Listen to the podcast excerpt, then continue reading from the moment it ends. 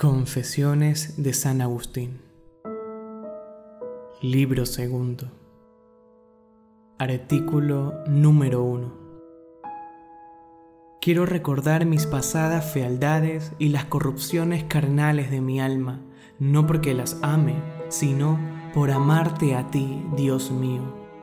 Por amor de tu amor hago esto, recorriendo con la memoria llena de amargura aquellos mis caminos perversísimos para que tú me seas dulce, dulzura sin engaño, dichosa y eterna dulzura, y me recojas de la dispersión en que anduve dividido en partes cuando, apartado de la unidad que eres tú, me desvanecí en muchas cosas porque hubo un tiempo de mi adolescencia en que ardí en deseos de hartarme de las cosas más bajas, y osé oscurecerme con varios y sombríos amores, y se marchitó mi hermosura, y me volví podredumbre ante tus ojos por agradarme a mí y desear agradar a los ojos de los hombres.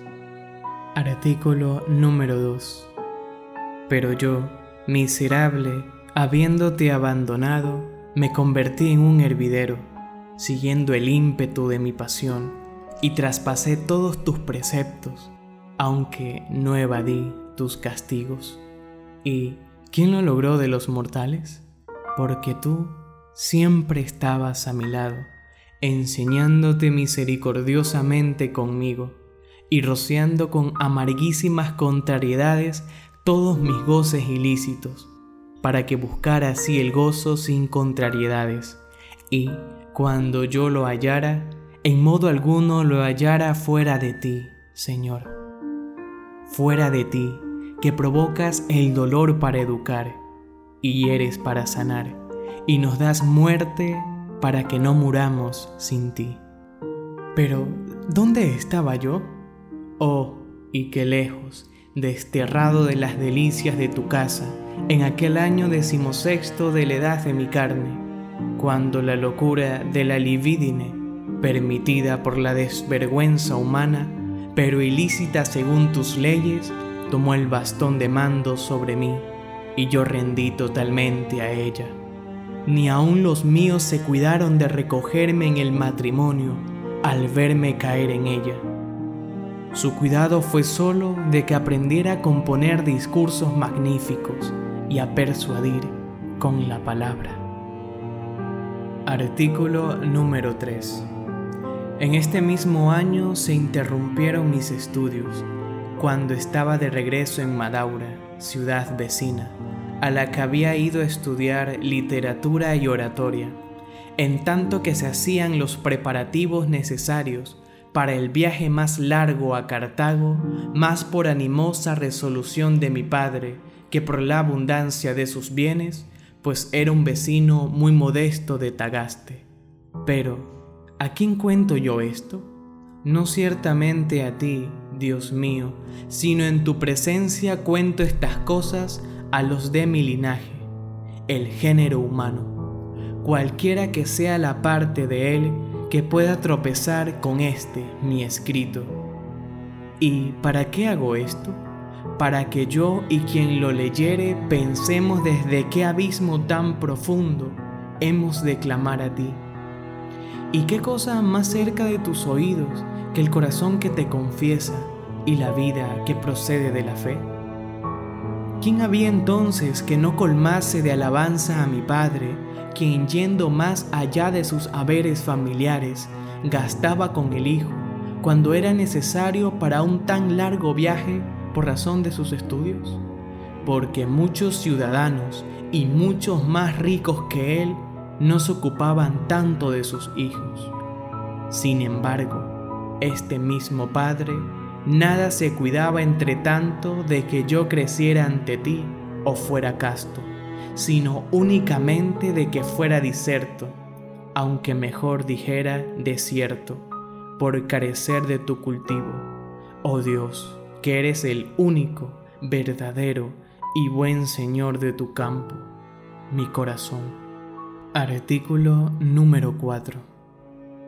Pero en aquel decimosexto año se impuso un descanso por la falta de recursos familiares y, libre de escuela, comencé a vivir con mis padres. Se elevaron entonces sobre mi cabeza la zarza de mis pasiones, sin que hubiera mano que me las arrancara.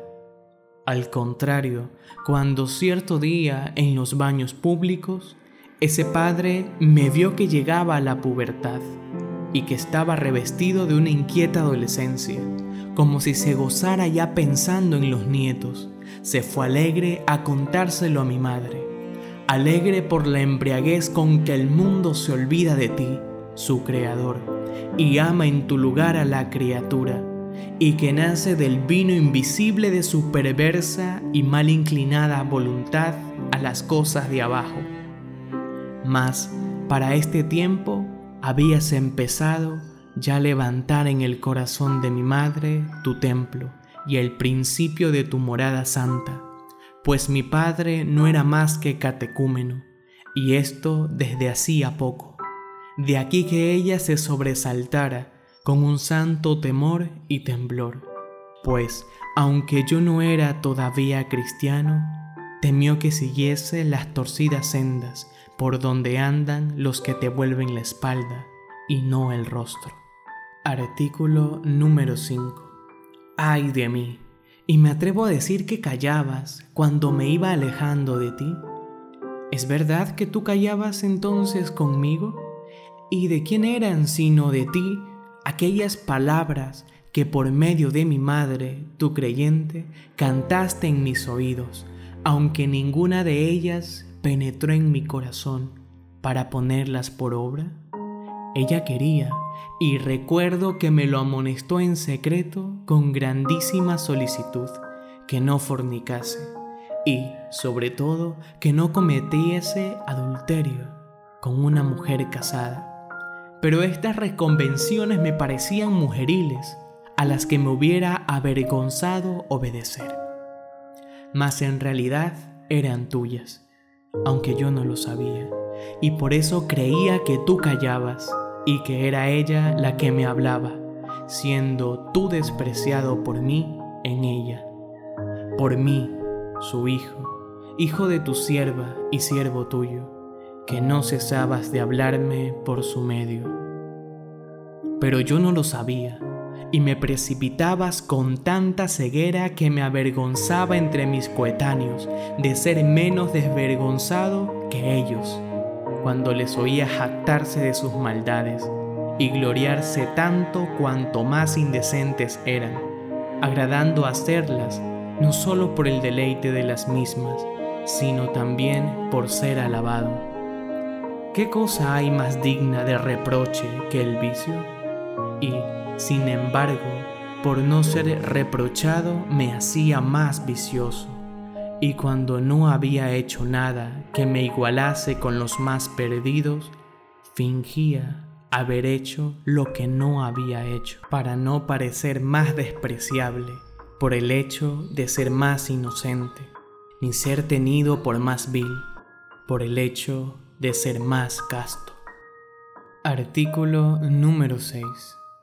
Ciertamente, Señor, que tu ley castiga el hurto, ley de tal modo escrita en el corazón de los hombres, que ni la misma iniquidad puede borrar.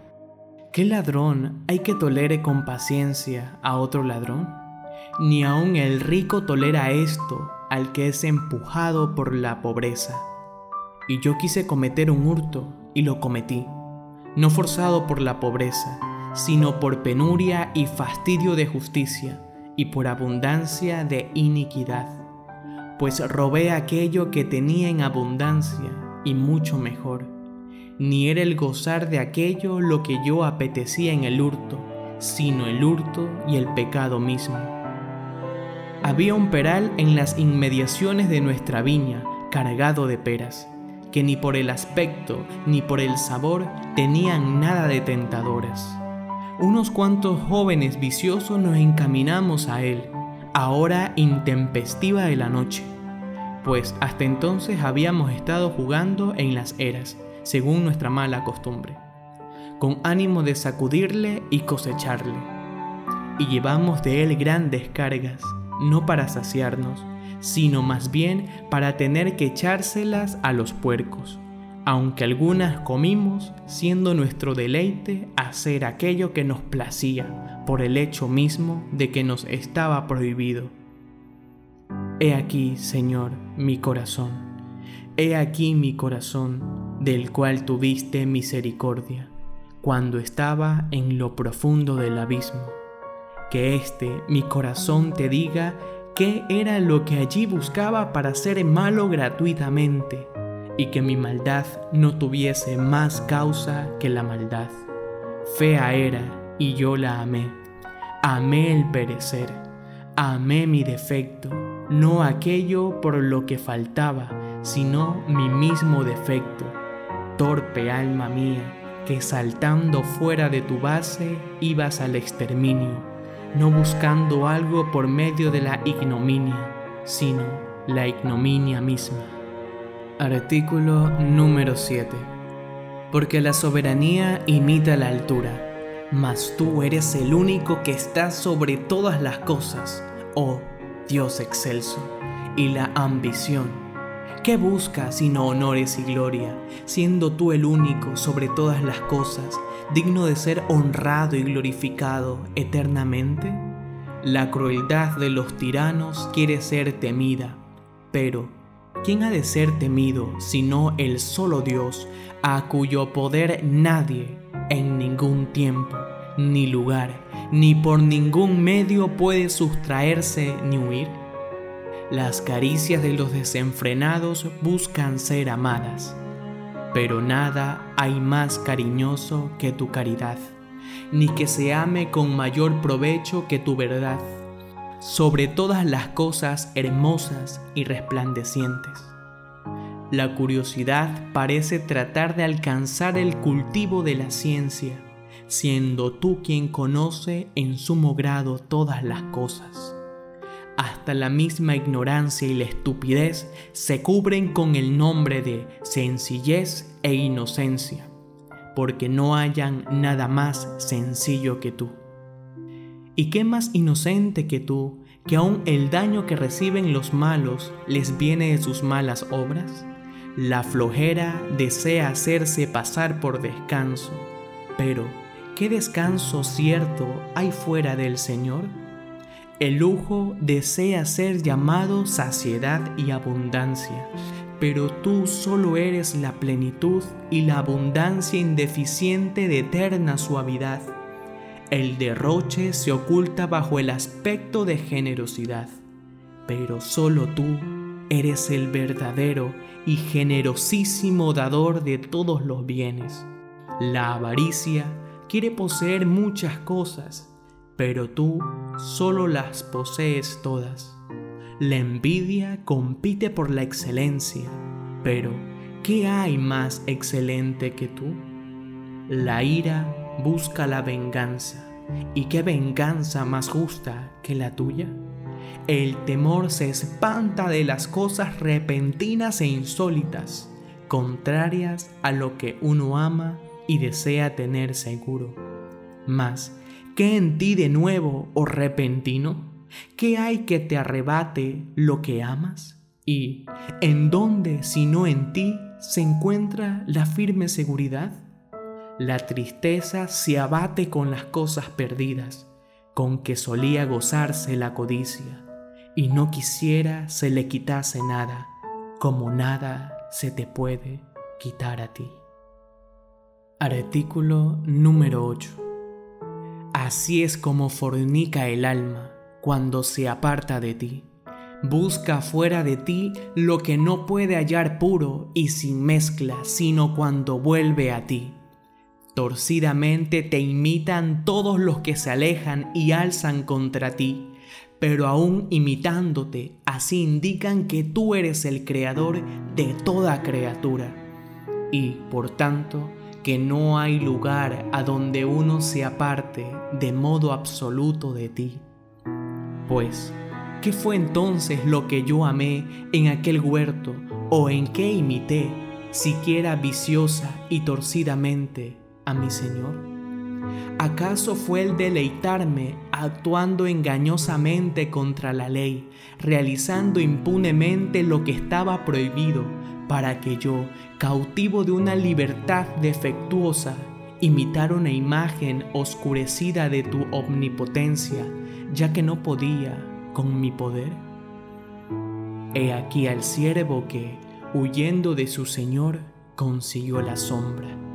Oh podredumbre, oh monstruo de la vida y abismo de la muerte. ¿Es posible que me fuera grato lo que no me era lícito? Y no por otra cosa, sino porque no me era lícito. Artículo número 9. ¿Qué daré en retorno al Señor por poder recordar mi memoria todas estas cosas sin que tiemble ya mi alma por ellas? Te amaré, Señor, y te daré gracias y confesaré tu nombre por haberme perdonado tantas y tan nefastas acciones mías. A tu gracia y misericordia debo que hayas deshecho mis pecados como hielo y no haya caído en otros muchos. ¿Qué pecados realmente no pude yo cometer, yo que amé gratuitamente el crimen? Confieso que todos me han sido ya perdonados, así los cometidos voluntariamente como los que dejé de hacer por tu favor. ¿Quién hay de los hombres que, conociendo su debilidad, atribuya a sus fuerzas su castidad y su inocencia, para por ello amarte menos, como si hubiera necesitado menos de tu misericordia, por la que perdonas los pecados? a los que se convierten a ti? Que aquel pues, que llamado por ti, siguió tu voz y evitó todas estas cosas que lee de mí, y yo recuerdo y confieso, no se ría de mí por haber sido sanado estando enfermo por el mismo médico que le preservó a él de caer enfermo, o más bien de que no enfermara tanto antes sí debe amarte tanto y aún más que yo, porque el mismo que me sanó a mí de tantas y tan graves enfermedades, ese mismo le libró a él de caer en ellas. Artículo número 10. Yo me alejé de ti y anduve errante, Dios mío, muy fuera del camino de tu estabilidad, allá en mi adolescencia y llegué a ser para mí región de indigencia.